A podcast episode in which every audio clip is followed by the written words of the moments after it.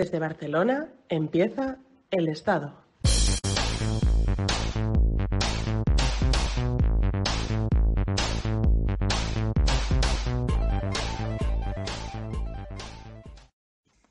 Un saludo a todos y gracias por acompañarnos en esta nueva edición del podcast de El Estado. Hoy hablaremos con Uriol Estela sobre los nuevos horizontes que plantea la irrupción del COVID-19 en nuestras vidas. Uriol Estela es licenciado en Ciencias Económicas y en Geografía. Es coordinador general del Plan Estratégico Metropolitano de Barcelona y también es coordinador de la Cátedra de Política Económica Local de la Universidad Pompeu Fabra. Buenas tardes, Uriol. Hola, buenas tardes. ¿Cómo cree que afectará el COVID-19 o futuras pandemias en el desarrollo económico? Bueno, está claro que el principal impacto que tiene una pandemia de este tipo en la economía es la paralización total de muchas de las actividades. Entonces, ah, las economías que, que sean más sólidas ¿no? en cuanto a endeudamiento, en cuanto a bueno, capacidad de, recuperación después, de, después del golpe, es decir, que su actividad no esté condicionada por una, por una eliminación total de, los efectos de la pandemia. Por ejemplo, el turismo es un sector ¿no? que, que, se ve gravemente afectado porque los efectos duran más allá incluso que de, lo que ha sido el impacto de, la enfermedad en sí. Eh, bueno, dependerá de, cada lugar. En general, esto ¿no? pues es, una, es un tipo de, impacto que yo creo que no se había vivido, bueno, por lo menos en, muchísimos años, no muy diferente al de una guerra, en el que se paraliza una parte de la de la actividad productiva, pero no otra en la que incluso digamos, la economía sumergida funciona. Ahora nada de eso ha sucedido, por lo menos ahí donde ha habido un confinamiento más, más severo ¿no? y más, más importante. Y por tanto, aquí es cómo se puede recuperar actividad económica en general a lo más rápidamente posible. Y por supuesto el empleo que va asociado a ella. En función de eso es cómo, cómo se, se va a vivir el impacto. Sí, parece un poco, quizás por lo que comentas, un poco como la frase lapidaria de Nietzsche, que Dios ha muerto, parece ahora también que el ser humano ya no es un ser divino y que el hombre ha bajado de nuevo a la tierra y ha recuperado su humanidad. Nos sentimos vulnerables. Entonces, a nivel de la economía local, en este caso de la economía barcelonesa, aparte del impacto del turismo, ¿cómo crees ¿Cómo crees que esto afectará al uso del espacio también, a lo que sería el uso de las ciudades, de la calle, del transporte público? Eso también tendrá un efecto, ¿no? Entendiendo todo esto como impacto económico también. Pues la verdad es que no lo sé. Sinceramente, viendo las calles hoy en día, ¿no? que todavía estamos aquí en Barcelona en una fase temprana de desconfinamiento, mm, a mí me parece que la vuelta a la normalidad puede ser a normalidad puede ser perfectamente, puede ser perfectamente viable. Otra cosa, ahí hablando de la normalidad y hablando también del impacto económico, es que realmente no parece deseable la vuelta al estadio anterior. Es decir, esto sería muy diferente ah, en términos de recuperación, en términos de impacto, tanto en la economía como en la vida de la ciudad, si el modelo en el que estábamos instalados ah, fuera un modelo satisfactorio, y fuera un modelo que, nos gustara cómo funcionaba, pero en realidad no es así. Entonces ahora nos encontramos con esta disyuntiva, que es digamos, la principal, el principal reto que tenemos por delante, que es, bueno, vamos a intentar recuperar ¿no? la economía, vamos a intentar recuperar la vida en las ciudades, pero vamos a intentar recuperarla de una forma ¿no? corrigiendo también los aquellos elementos que no funcionaban, ¿no? que no acaban de funcionar bien del modelo anterior ahí sí que está el reto y ahí es, por ejemplo, lo que puede hacer pues que en determinados lugares, ¿no? Si se opta por esa opción, pues a lo mejor la recuperación sea ah, más lenta, más compleja, pero por contra mm, se supone o debemos esperar que sea más sólida frente a otro cualquier otro tipo de evento, sea de crisis, sea financiera, sea climática, sea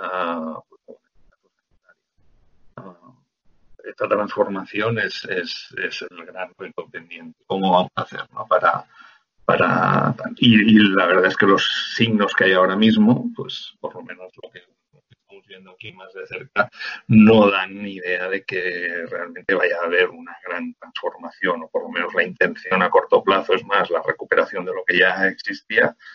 Y sí se habla mucho de, de transformación ¿no? y de cambiar las cosas.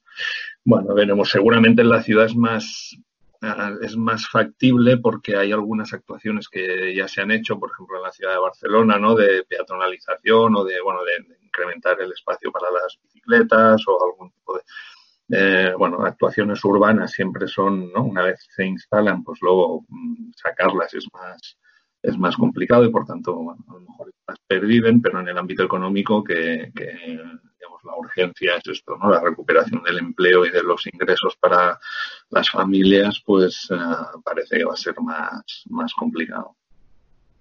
Estabas comentando de la ciudad, pero se ve eh, también que últimamente había una tendencia a nivel, a escala, a escala global, pero también se veía a escala local, que es que el campo prácticamente está yendo a la ciudad. Cada vez hay más habitantes que están en, habitando en la, en la ciudad. ¿Cree que esto, que esta pandemia o futuras pandemias pueden revertir esta situación y que la gente deje de ir a la ciudad ya que se puede ver como un foco de enfermedad y de muerte o seguirá primando em, la posibilidad de, de, mejorar económicamente?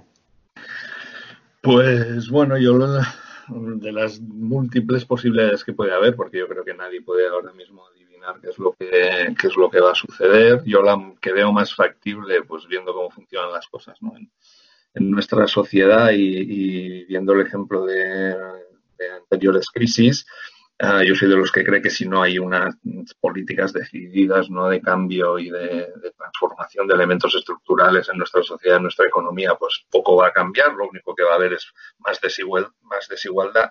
Y en este sentido es muy probable pues, que aquellas personas que disponen de recursos para ah, adquirir ¿no? una segunda residencia o para trasladarse a alguna... O sea, yo creo que la ciudad no la van a abandonar, pero sí que a lo mejor van a tener más esto no más posibilidad ¿no? de, refugiarse, vamos a decirlo así, en, uh, en, segundas residencias, ¿no? de adoptar el teletrabajo, uh, bueno, tener unas medidas, digamos, de, protección que, les permitan alejarse un poco de, la ciudad sin perder la conexión, porque yo creo que, que nadie quiere perder, digamos, esa conexión con, con la ciudad. ¿no?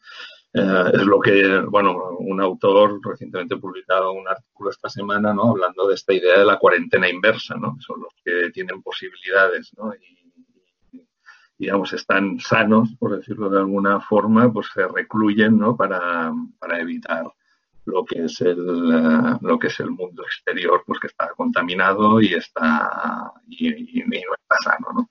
y esto en su extremo nos lleva pues a lo que será en muchas ciudades y particularmente en América Latina es, es un fenómeno muy muy importante de, lo, de las urbanizaciones cerradas, ¿no? de las urbanizaciones privadas, ¿no? donde solo vive gente de un determinado nivel de renta uh, con protecciones, ¿no? Con murallas, con seguridad, etcétera, y que, bueno, solo se desplazan, pues, en sus uh, automóviles blindados a, determinados lugares de la ciudad, pues, para trabajo, para consumo, para, el ocio y donde muchas veces incluso ya en, casi rozando la distopía, ¿no? Pues incluso los, los, los, niños y niñas, ¿no? Que viven allí y que en el futuro van a ser los, a los dirigentes seguramente de esas ciudades y de esos países pues uh, no ven la realidad que tienen a su alrededor, ¿no?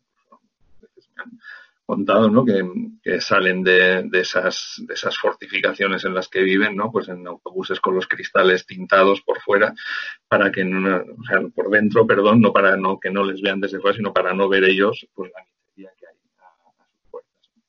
Bueno, en un lugar, digamos, en una ciudad como Barcelona, por supuesto, esto lejos, pero la idea esta, ¿no? De, de que quien pueda tener uh, recursos económicos, posibilidades, ¿no? Sobre todo esto, el acceso al teletrabajo, que ha sido una de las cosas que han metido ahora, ¿no? Que, bueno, se ha catalizado, ¿no? Ha ido más deprisa de lo que hubiera ido en otras circunstancias, pues puede generar uh, mucha más uh, desigualdad, ¿no? Y, digamos, que eso tampoco va a ir en beneficio de los entornos rurales. No creo que sea el tipo de desarrollo o el tipo de, digamos, de, nuevos habitantes que, que, necesiten en el, en el ámbito rural. Hace bien poco uh, tuve una conversación con un alcalde de un municipio cercano a Barcelona, que a unos 40, 50 kilómetros de Barcelona, un municipio pequeño de, de unos mil habitantes, y, y, comentaba que están recibiendo en el ayuntamiento llamadas, ¿no?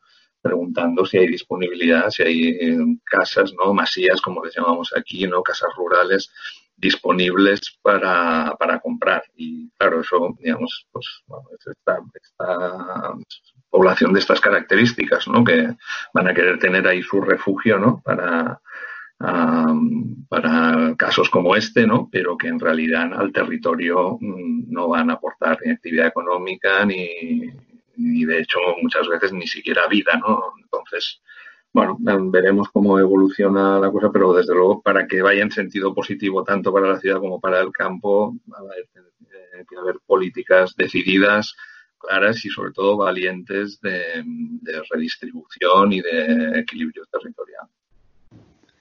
Se ha visto eh, con esta crisis eh, una, a mi entender, una contradicción, que es que a pesar de vivir en la sociedad de la información, en esta llamada aldea global, que nos permite conocer de manera instantánea lo que sucede en cualquier otro lugar del mundo que tenga una conexión a Internet, em, nos hemos encontrado más solos que nunca, encerrados y hasta algunas semanas la única conexión que teníamos con el exterior era si venía algún repartidor.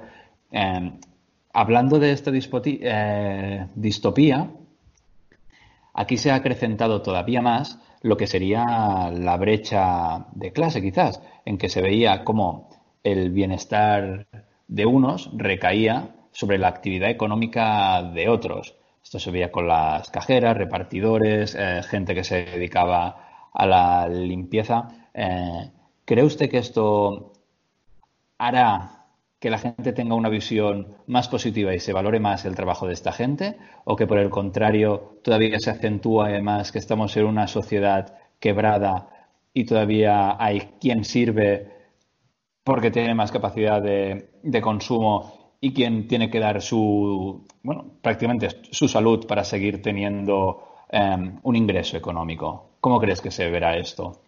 Pues un poco es lo mismo, o sea, si no hay realmente políticas que, que actúen decididamente en, favor de la reducción de esta brecha, pues no, no va a haber cambios, ¿no?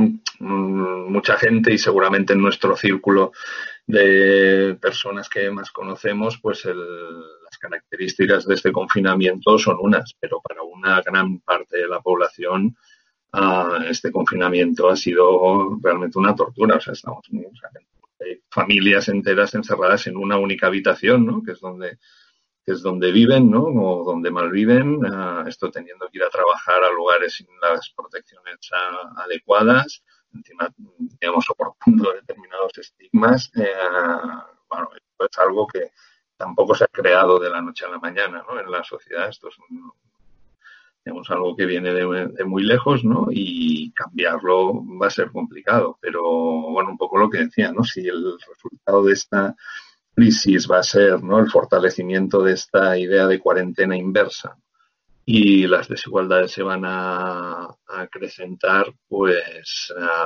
digamos, lo vamos a pagar toda la sociedad en conjunto, ¿no? No solo ya en esta ocasión los más débiles, sino que, insisto, en el horizonte pues podemos tener otro tipo de, modelos en los que las, élites ya se, se desresponsabilicen totalmente de lo que sucede en la sociedad mientras tengan la capacidad para, para consumir ¿no? de una forma segura. Hay algo que me, contaron al inicio de esta crisis y es que supongo que será verdad porque me lo contó alguien de, fiar o que, de, todo y es que los restaurantes, ¿no? que hoy son frecuentes, ¿no? y los bares en, nuestras ciudades son un fruto de la Revolución Francesa. ¿no? De, cuando hubo la Revolución Francesa, pues muchos nobles perdieron sus privilegios, perdieron sus recursos y las personas que cocinaban para ellos ¿no? en sus mansiones, pues tuvieron que buscarse la vida y una manera de buscarse la vida pues, en Francia fue empezar a montar a restaurantes y tal. Quién sabe si, según cómo, ahora no podría pasar otra vez a la inversa, ¿no? Y precisamente para asegurar, ¿no? Bueno, para tener más seguridad a la hora de consumir y tal, la gente que no pueda pagar vuelva a reclamar, ¿no? hacia sus casas, ¿no? Pues esto, la presencia de servicios pues que hasta ahora no eran frecuentes, ¿no? Bueno, el servicio de limpieza, digamos, el cuidado de niños o de ancianos, pues ha sido frecuente ah, y cada vez accesible a más población, por supuesto, con, digamos, en niveles de precariedad muy altos, pues ah, bueno, pues esto fue muy generalizado, pero en cambio otras pues se habían perdido, sigue habiendo gente, por supuesto, rica que se permite tener a alguien que le cocine en casa, pero no es algo generalizado. Bueno, pues quién sabe si esto va a volver, teniendo en cuenta, por un lado, la crisis en la que está y que va a vivir ahora el sector de la restauración, y por otra, ¿no? Este deseo de encerrarse en, eh, encerrarse en, eh, la guarida, ¿no? En, la mansión, digamos, hay, un, esto de la habitación del pánico, ¿no? Que, hemos visto a lo mejor en películas y tal, ¿no? Que, hay, pues, esto, ¿no? en esta especie de burbuja propia, ¿no? En la que se teletrabaja, en la que se teleestudia y en la que se intenta tener el mínimo contacto con, el exterior. Es cierto que, que como digo, ¿eh? si vemos las reacciones que hay ahora, la que se ha abierto un poco la, mano a la hora de, permitir ya pues las salidas, los desplazamientos, etcétera, pues a, lo mejor ese no sea el panorama, pero yo creo que conviene ser muy conscientes de que, esto, de que el, gran drama post-crisis van a ser las desigualdades y que según cómo actuemos estos pueden exacerbarse o pueden ah, pues bueno, moderarse. Estábamos hablando, o en este caso estaba comentando, el tema de esta burbuja, cómo nos cerramos. Obviamente, si estamos cerrados, no, no hay una actividad económica en un factor fundamental, que es el que ya hemos comentado, que es el del turismo el no ver turismo también se entiende que las plataformas como Airbnb o, o plataformas que atacan directamente el derecho a la vivienda también se verán afectadas. ¿Cree que este impacto también o que esto servirá para que bajen los alquileres y el precio de la vivienda en las ciudades? Pues de nuevo parecía al principio de la crisis que algo de esto podía suceder, ¿no? Y, se, por ejemplo, en el caso de Barcelona, por ejemplo, pues se de manifiesto, ¿no? Como empezaban a aparecer, ah, digamos, más oferta de alquiler residencial en las plataformas digitales, ¿no? Que se dedican a este tipo de negocios. Pero también vimos enseguida que, que eso empezaba a condicionarse, ¿no? Y que esas ofertas de alquiler, pues estaban limitadas a unos meses y tal, con aquella idea del vamos a ver qué pasa. Y el vamos a ver qué pasa, pues uh, lo mismo, ¿no? Si no hay. Durante esta crisis se ha hablado mucho de qué va a venir después, ¿no? Pues qué va a venir después si nosotros no intervenimos, pues lo que va a venir después es lo que había, pero peor. Y eso tenemos que tenerlo muy claro, ¿no? Entonces, uh, lo, que lo que habría que hacer es políticas ¿no? activas específicamente orientadas a que este alquiler que hoy en día es, turístico directamente se pase a, alquiler residencial y además alquiler asequible y además yo creo que las condiciones, si, estamos en una condición de estado de, alarma, ¿no? bueno, tan graves, ¿no? Que han llevado a la, a gente, ¿no? A estar encerrada en sus casas, están justificadísimas medidas como, por ejemplo, empezar a amortizar licencias de, apartamentos turísticos, por ejemplo, para que realmente se dediquen, ¿no? Con amortización de licencias y algún tipo de, incentivo para que se dediquen a, al mercado al mercado de residencial y bueno como esta cualquier otro tipo de medidas no digo por sí solo no va a venir por sí solo va a ocurrir esto no que bueno ha habido estos meses no o estas semanas de de vacilación, ¿no? De ver qué, qué, es lo que podía suceder, pero bueno, a partir de 1 de julio, por ejemplo, aquí en España ya va a estar abierto otra vez las fronteras para los turistas, ¿no? Con lo cual, la, bueno, la perspectiva de negocio, ¿no? Y lamentablemente sigue siendo más rentable, pues, tener un apartamento de estos turísticos alquilado durante tres meses al año, ¿no? A turistas que no tenerlo, pues, los 12 meses del año a, a una familia, ¿no? Entonces, mientras eso no cambie y eso solo puede cambiar por las leyes, porque si fuera a cambiar por la voluntad humana, pues ya seguramente ya no, ya no hubiera sucedido. Para que no estén esas leyes y esas políticas, digamos, activas para que esto cambie, mm, pues nada va a cambiar.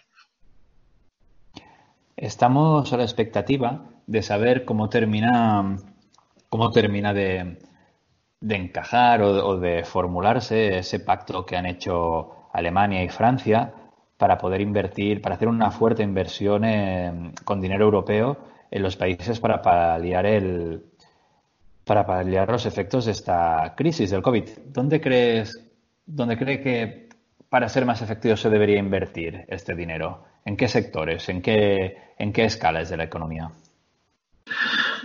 A ver, eh, hay dos, dos ámbitos de, la economía que permanentemente no han estado olvidados ah, en los discursos y en la digamos y en la práctica. ¿no? Uno es lo que algunos llamamos la economía fundamental. La economía fundamental es el, sustrato mm, de infraestructuras, de, redes, ¿no? A veces decimos algo tan rico como cables, ¿no? Cables, redes, etcétera, que sostienen el conjunto de, la sociedad, ¿no? Damos por eso que cuando abrimos el grifo va a salir agua, o que tenemos electricidad, o incluso ahora pues que tenemos uh, servicio de telecomunicaciones, ¿no? Y ese es una, unos servicios, ¿no? Una economía fundamental que durante las últimas décadas pues ha habido desinversión, ha habido privatizaciones, ha habido toda una serie de, ataques, digamos, a esta parte de la economía que, además es curioso porque es una parte de la economía que es difícilmente deslocalizable, ¿no? Y por tanto que podría, a nivel local, podría tener una, podría tener un impacto importante, ¿no? Ese es uno. Y el otro es el tejido de pequeñas eh, empresas locales que dan vida a, las ciudades y al territorio.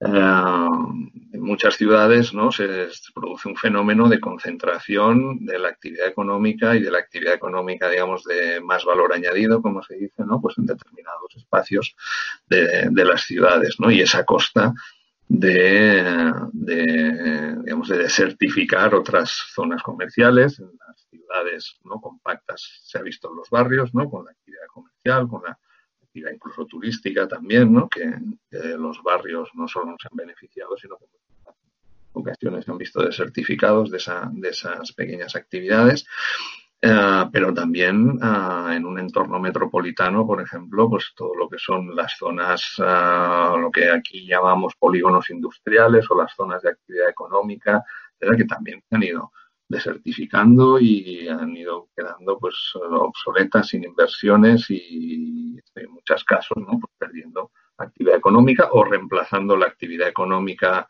para la que estaban en principio pensadas como era la industrial, pues por otro tipo de actividades pues de ocio, que no tienen, por supuesto, el mismo impacto en el empleo ni de forma directa ni de forma indirecta.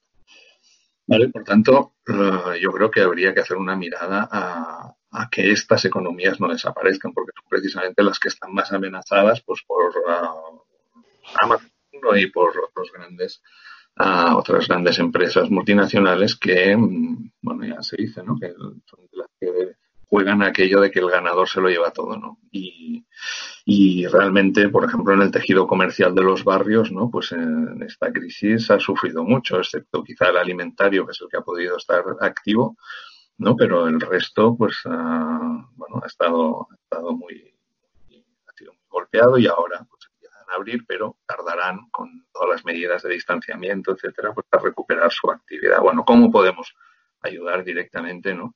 A estas empresas a que recuperen un poco su, su actividad y por supuesto, yo siempre soy sido partidario ¿no? de que cuando se dan ayudas a actividades económicas privadas, ¿no? y son ayudas que vienen del sector público y por tanto con dinero público, pues que estén condicionadas a determinados elementos ¿no? de cambio de modelo en cuanto a sostenibilidad, en cuanto a, digamos, a equidad, en cuanto a salarios dignos, en cuanto a, por ejemplo, modernización ¿no? y por tanto adopción de las, de las tecnologías digitales, etcétera. ¿no? Por tanto, digamos, no el dar dinero así porque sí, sino con una intencionalidad.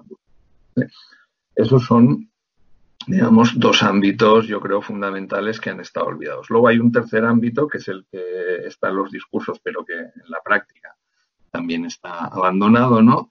que es el de, bueno, el de la investigación, ¿no? de la y de su vinculación pues, con la innovación en, el ámbito económico. por lo menos en este país, ¿no? Pues los, niveles de inversión en I D, etcétera, son uh, irrisorios comparados con otros países con los que nos queremos comparar y con los que nos queremos codear económicamente, ¿no? Y está claro que eso pues lleva a una economía que no tiene futuro. Y estamos viendo, ¿no? Lo hemos padecido, ¿no? También con, el, con la industria, ¿no? Con el sector industrial ahora mismo. Hay varios sectores industriales, ¿no? Y varias grandes empresas, pues que están en, en una situación muy complicada, simplemente pues porque no se ha apostado por, por, uh, por la innovación, ¿no? Y porque no se ha trabajado, digamos, una, una base sólida de, investigación y desarrollo y, innovación en, el tejido empresarial. Por tanto, esa debería ser, digamos, otra de las, otra de las funciones. Por tanto, yo no hablaría tanto de sectores específicos, sino de tipos de eh, actividades económicas que son las que deben salir reforzadas, porque hoy en día hablar de sectores es muy complicado, no hay mucha hibridación, ¿no? Que es exactamente un sector industrial de servicios, etcétera, bueno, hay que tener más en cuenta el tipo de actividades. Eh, déjeme em, hacer hincapié en esto que comentaba de la, de la industria y déjeme hablarlo también a lo que usted decía de la, de la burbuja. Puede ser que este, estar aislados, el miedo a volver a que haya un cierre de fronteras, volver a tener este punto de, de falta de material, de paralización industrial, no solo en el sector automovilístico, eh, que ahora sí que estamos más afectados quizás con el cierre em, previsto o anunciado ya de la Nissan, sino también todo lo que se ha visto de falta de industria farmacéutica propia. ¿Cree que esta experiencia puede llevar a la reindustrialización o seguiremos jugando a una apertura o, cierre de fronteras según el material que se tenga hoy y esta, esta extraña gobernanza que ha tenido la Unión Europea durante el COVID, en que los países competían entre ellos para ver quién se podía quedar más material del, vecino de al lado. ¿Cree que esto puede ser una, una oportunidad para la reindustrialización o seguiremos con todo externalizado? Pues dependerá una vez más, y siento repetirme, pues de las políticas que, que, se hagan, ¿no? Pero también hay que ser conscientes que la desindustrialización tampoco fue un fenómeno de la noche a la mañana, fue un fenómeno o ha sido un fenómeno que se ha producido a lo largo de, varias décadas y también debido a unas políticas que ya buscaban esto. Yo recuerdo siempre que en el año 1993 la Unión Europea publicó el famoso, lo que se llamaba libro blanco de Delors, ¿no? el libro blanco para la competitividad. Ah, bueno, el título era más largo, pero libro blanco en el que se marcaba la estrategia económica de la Unión Europea pues, para los años 90 y el objetivo fundamental era convertir a Europa en una economía de servicios. Con lo cual, ah, bueno, pues ahí nos aplicamos, ¿no? Y es una de esas demostraciones, ¿no? De cuando se hacen políticas con un horizonte claro y se ponen el, dinero donde, ¿no? donde pones las palabras, ¿no? Como dicen también los anglosajones, pues, ah, bueno, pues tienes más posibilidades de éxito. Y efectivamente, Europa y determinados ah, países de Europa en particular, pues han experimentado un proceso de terciarización enorme. Recuperar esto no, pues no es sencillo y requerirá mucha inversión y muchas políticas, ¿no? Y también pensar exactamente qué es lo que queremos recuperar y para qué, ¿no? ¿Pero usted cree que se debería recuperar?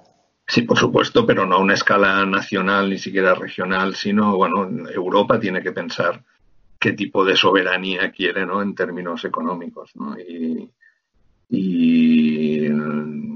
desde luego, digamos, en, una, en un modelo digamos, internacionalista, ¿no? Y de considerar a la humanidad, ¿no? Pues que somos todos unos, etcétera, pues no debería haber ningún problema en, eh, en, que la economía fuera globalizada y que la armonía entre los pueblos ¿no? y entre las economías funcionara perfectamente. Pues sabemos que eso no es así y que además puede haber factores ¿no? que más allá de la voluntad política o de, del las negociaciones entre los gobiernos pues que puedan afectar a esto, como se ha visto ahora. ¿no? Entonces, bueno, se trata de identificar dónde están las vulnerabilidades en las cadenas de valor, ¿no? en las cadenas productivas e intentar reducirlas a la mínima expresión.